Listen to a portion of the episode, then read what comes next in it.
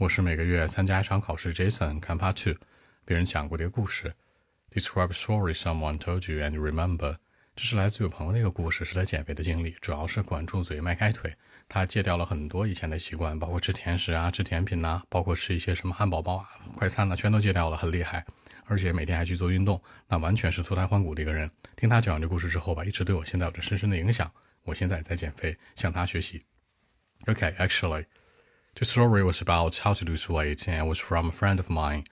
You know, he used to be like quite overweight and told me something one or two on his story of losing weight, you know. He didn't eat anything that has so much fat and calories, like a burger, some candies, or stuff like that. The point was that he kept doing this for a long time, very long time, not a couple of days or weeks, but like uh, 12 months at a time.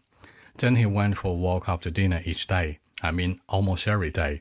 Even sometimes after hard day of work study, he would keep doing it. He was like energetic, I can say, you know. It seems very hard for us to make it come true in life every day. We did the same thing. Because uh, we are quite busy these days and certainly we have become lazier and lazier. The fast food has been a part of our life, for example, like in my life, because of its uh, convenience and a reasonable price. But you know what? Actually, Eating too much fat and calories for a long time, toxins, something bad will be with us all the time. After listening to the story from him, I made a change to my diet plan.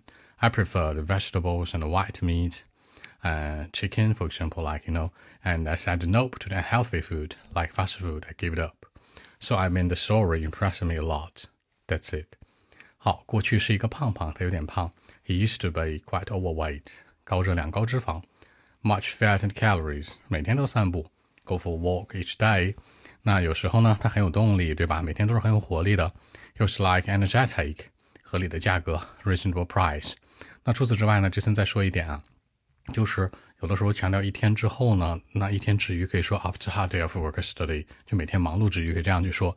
除此之外，还可以强调一下呢，就是这个毒素 toxins，或者说 something bad，那也就是说吃太多的不健康的食物有毒素在身体里面。微信 b 一七六九三九一零七。